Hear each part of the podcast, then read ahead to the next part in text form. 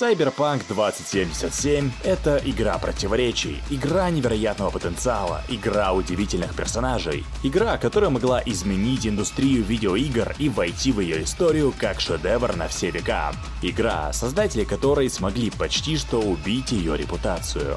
В 2020 году Cyberpunk 2077 была буквально уничтожена игровым сообществом. CD Projekt Red, казалось, получили удар, от которого нельзя оправиться. Невыполненные обещания, тонны багов, извинения и исправления на скорую руку. Все это чуть ли не привело франшизу Cyberpunk 2077 к краху. Но вот мы в 2023 году и должны констатировать, что компания CD Projekt Red не просто пережила ужасный имиджевый провал, но постепенно вылезает из ямы и потихоньку вновь обретает прежние позиции.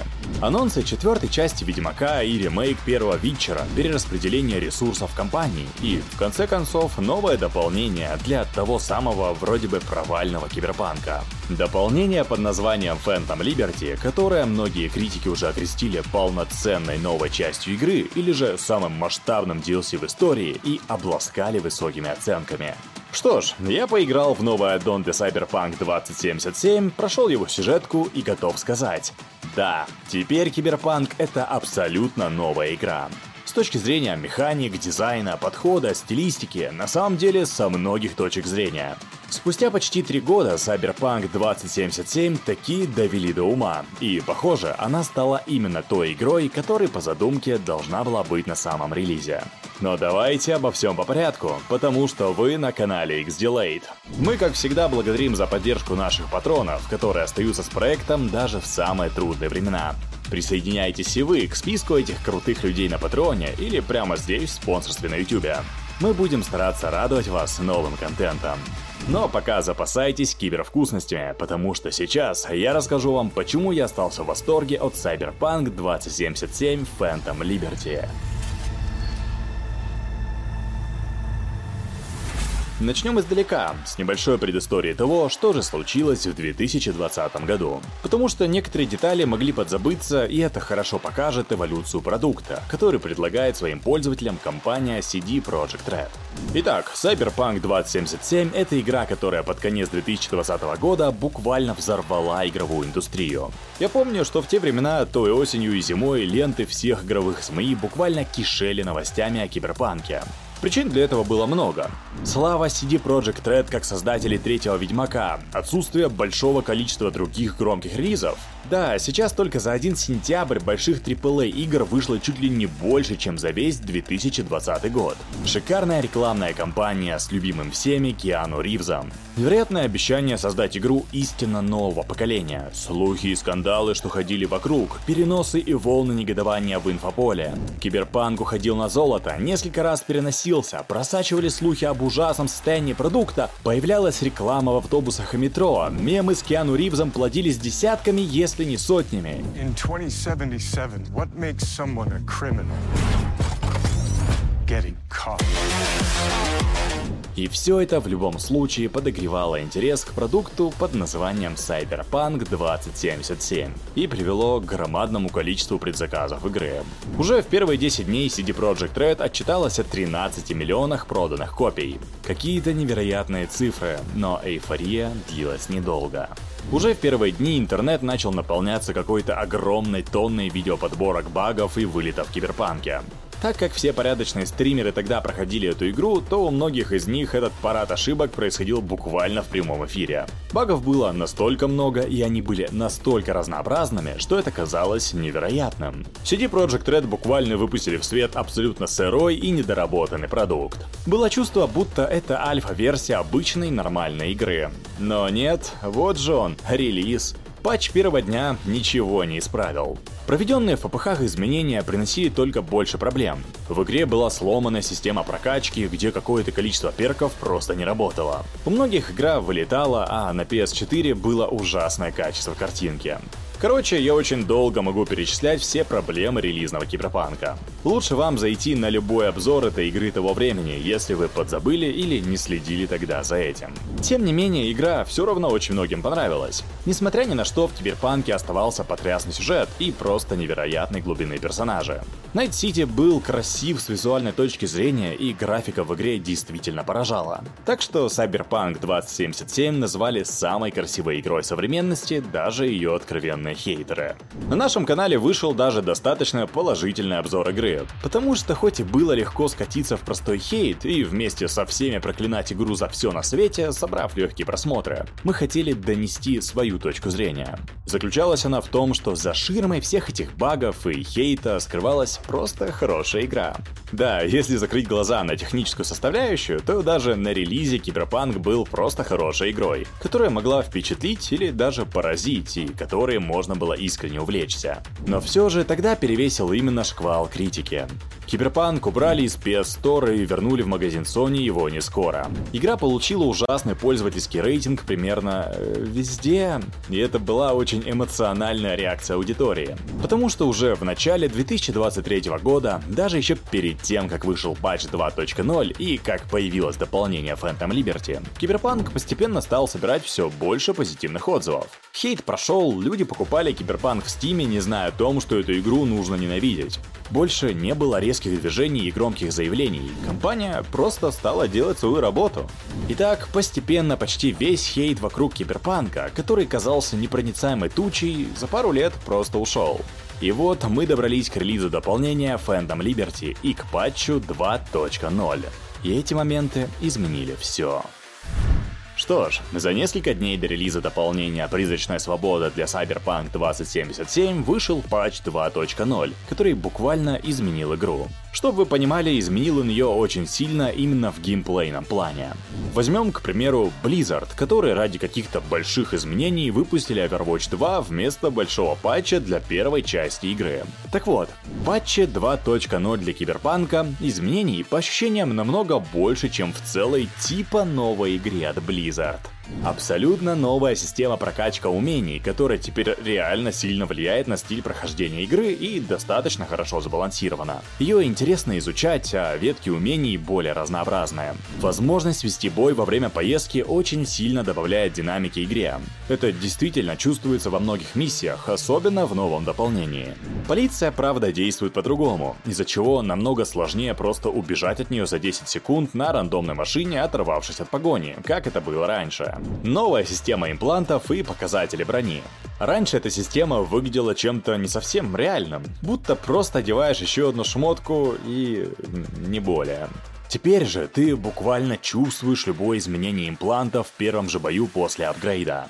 Бесконечные аптечки и гранаты с кулдауном давно напрашивались, потому что собирать их бессмертное количество — это, ну, то еще удовольствие. И это геймплейное решение очень хорошо ложится в игру. И, как и многие другие, кажется, что оно должно было быть в ней с самого начала. Изменение использования выносливости, изменение боссов — все это значительно влияет на игровой процесс. Серьезно, игру просто хочется пройти с самого начала, вместо того, чтобы просто запускать новое обновление. Это большое достижение геймдизайнеров, учитывая, что все привыкли к старым механикам, и мало кто любит, когда кто-то вносит непонятные новшества в устоявшуюся среду. Но тут это получилось, просто потому что новшества действительно нужны, и действительно играть становится просто удобнее и интереснее. В итоге, с геймплейной точки зрения, теперь Киберпанк предлагает немного другой опыт. Опыт более динамичной и сложной игры с миром, в котором есть наконец свои правила. Перечислять все новшества патча 2.0 я не буду, их правда очень много, особенно мелких. А все потому, что пора наконец переходить к главному блюду сегодняшнего видео, к дополнению Phantom Liberty. Давайте разобьем этот обзор по основным элементам, обсуждая все аспекты дополнения. Как будто бы состоялся релиз новой игры, ведь Призрачная Свобода по сути и является отдельной игрой в игре. Отдельный сюжет, новые персонажи, новая локация со своей абсолютно уникальной стилистикой, обновленное музыкальное сопровождение. Короче, здесь все новое. Это дополнение почти полностью субъектно. Почти потому, что у нас в голове ведь все еще сидит Джонни Сильверхенд, и наш персонаж все еще умирает из-за этого.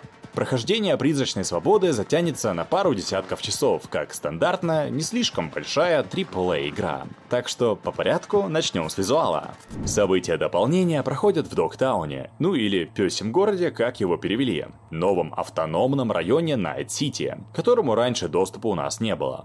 Сразу же бросается в глаза мрачность и тьма. По сравнению с повсеместным неоном Найт-Сити, с просторами за городом и светлыми улицами внутри, Догтаун выглядит очень мрачно. Да даже начинаются наши приключения в каких-то подвалах и очень темных помещениях, где иногда даже просто невозможно ничего разобрать. Так что атмосфера сходу становится достаточно мрачной и тревожной. Даже когда мы выбираемся на улицу, не изменится почти ничего.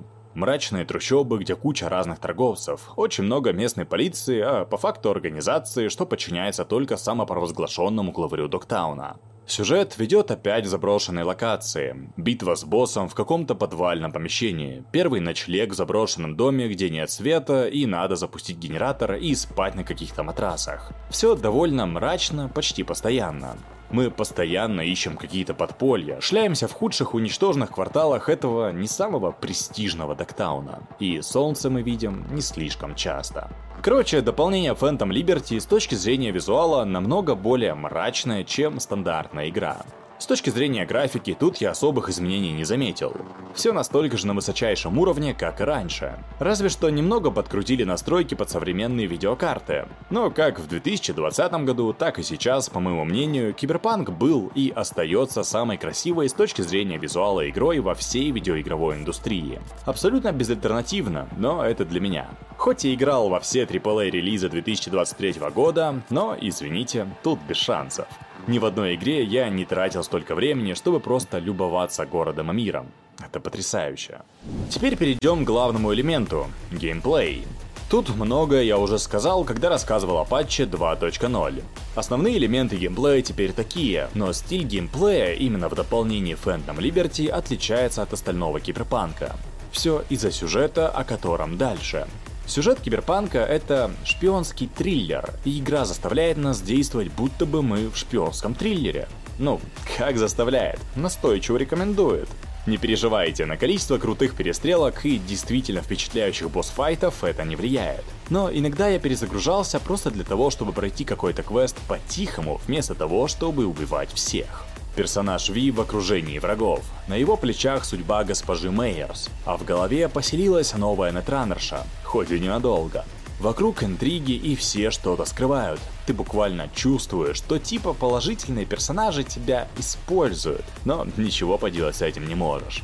Надо им помогать, надо действовать, найти спящего агента, действовать вместе с ним, разрабатывать хитроумные планы. Короче, это можно сравнить с миссией с Джеки в основной сюжетке, когда надо было проникнуть в штаб Арасаки и украсть чип со знанием Джонни Сильверхенда, прямо из-под носа сына Сабура Арасаки. Только в призрачной свободе этих миссий много, наверное, десятки. Очень умело чередуется темп, Тут ты крадешься, тут что-то случается и надо бежать, тут перестрелка, а дальше опять крадешься мимо врагов, и ты постоянно в ожидании. Темп геймплея в дополнении проработан невероятно хорошо. Ни на какие побочные задания отвлекаться не хочется ни в коем случае. Тебя тянет идти по этому удивительному сюжету до конца. Очень хорошо в плане темпа. Очень. Такой геймплей дополняется прекрасным сюжетом. Опять CD Projekt Red делают это. Опять они создают просто сногсшибательных персонажей. Даже если взять Киберпанк на самом релизе, я готов был ему все простить из-за сюжета и невероятных персонажей. Сцены с той игры до сих пор в моей памяти. Джонни Сильверхенд однозначно является одним из лучших персонажей, которых я встречал в видеоиграх. Запоминаются все – Джуди, Банан, Джонни, Бестия.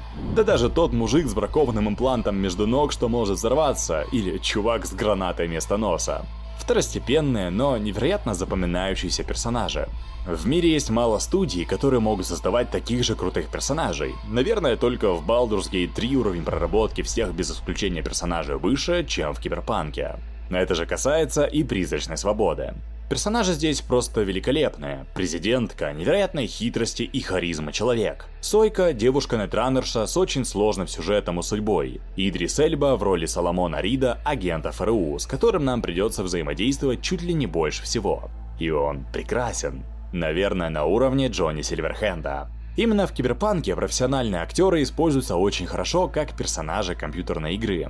И многим разработчикам, даже если они гении, стоит брать пример. Ух, мне очень сложно описывать этих персонажей, чтобы ничего о них не заспойлерить. Важно же, что они все невероятные, и вы запомните их надолго. Вместе они формируют чудесный сюжет такого себе то ли детектива, то ли триллера, где Ви оказывается втянут в разборки на самом высоком уровне. Хотя после Арасаки казалось бы куда уж выше. Президентка, заговор с целью ее свержения, но в итоге не все так однозначно. Кто нас использует, кто пытается помочь, кто добро, а кто зло. Все совсем не так просто, как может показаться. И главарь пёсего города совсем не такое однозначное зло. Опять же, все в спойлерах. Не хочу портить впечатление вам, ведь сюжет здесь самое важное. Один совет – прислушивайтесь к Джонни Сильверхенду в своей голове. И если хотите отдельный выпуск по сюжету дополнения, то пишите в комментариях. Если соберется достаточно много комментариев, сделаем такой выпуск. Закончим же этот восторженный обзор итогом. Призрачная свобода – прекрасное дополнение, которое буквально оживило игру. Приток игроков в Steam и высокие оценки на этот раз не лгут. Наконец, CD Projekt Red снова выпустили качественный продукт, который хорош со всех сторон, и к которому не то что нельзя, но не хочется прикапываться. Геймплей, большой патч, стилистика, визуал, сюжет, персонажи – все на высоком уровне. Если бы игра вышла в 2020 году в таком состоянии, она действительно была бы шедевром на все времена. Увы, этого не произошло, ну и ладно. Жаль только, что для Cyberpunk 2077 больше не будет дополнений. Очень хотелось бы еще несколько приключений Ви такого же качества, потому что призрачная свобода очень похожа на стилистики на каменные сердца для третьего Ведьмака. А значит, впереди нас могло бы ждать свое кровь и вино, но с еще большим масштабом. Но хейт, обманутые ожидания и некачественная работа на релизе похоронили все амбиции. Хоть сейчас мы видим, что Киберпанк действительно мог быть тем флагманом, который поведет за собой все остальные РПГ. Но расстраиваться не стоит. Историю вспять повернуть нельзя. Ошибки прошлого не исправить. У нас есть и другие игры, которые задают тренд. Индустрия растет семимильными шагами, а CD Projekt Red довели таки киберпанк до ума и возвращают свою репутацию. Теперь же ждем всех обещанных проектов по вселенной Ведьмака. И говорим спасибо всем, кто досмотрел этот обзор до конца.